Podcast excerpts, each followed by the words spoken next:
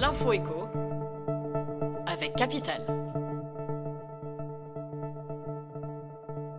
On commence par l'info du jour. Le gouvernement français a nettement revu à la baisse son estimation de croissance pour 2024, passant de 1,4% à désormais 1%, a annoncé dimanche Bruno Le Maire. De ce fait, ce nouvel ajustement rend la promesse du locataire de Bercy de ramener le déficit public à 4,4% fin 2024 plus difficile à tenir. Le ministre de l'économie en a également profité pour dévoiler un nouveau plan d'économie d'environ 10 milliards d'euros qui devrait passer par des coupes budgétaires dans tous les ministères. Il s'est aussi engagé à ne pas augmenter les impôts des Français. Plus d'infos sur notre site.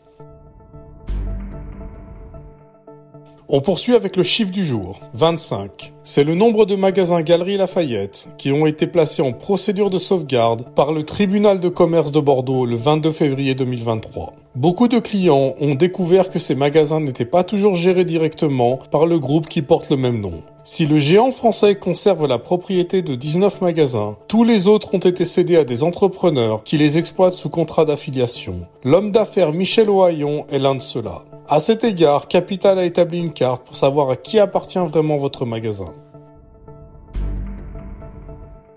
On enchaîne avec la question du jour, le prix, le prix et encore le prix. C'est bien la principale préoccupation des Français depuis le début de la crise inflationniste en 2022. Tandis que l'inflation fait flamber les prix dans les rayons alimentaires, les consommateurs sont obligés de se serrer la ceinture et sont de plus en plus nombreux à venir fouler le sol des enseignes de discount et de déstockage, qui proposent des tarifs ultra accessibles. Pas étonnant que les enseignes comme Action, Normal ou Stocomanie aient le vent en poupe.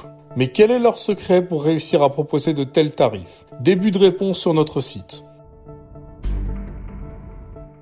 On finit avec l'info pratique. Selon les prévisions de la Banque de France, la hausse des prix devrait se limiter à 2,50% à la fin de l'année. Il reste donc nécessaire de placer votre argent à un taux moins supérieur. Mais pour faire les bons choix, il faut également bien avoir en tête votre projet d'investissement et votre profil de risque. Souhaitez-vous, par exemple, pouvoir récupérer votre capital rapidement? Combien de temps d'investissement avez-vous devant vous? Et enfin, êtes-vous prêt à risquer toute ou partie de votre mise? Pour vous aider à y voir plus clair, Capital vous explique comment placer 50 000 euros d'épargne selon différentes temporalités et prises de risque.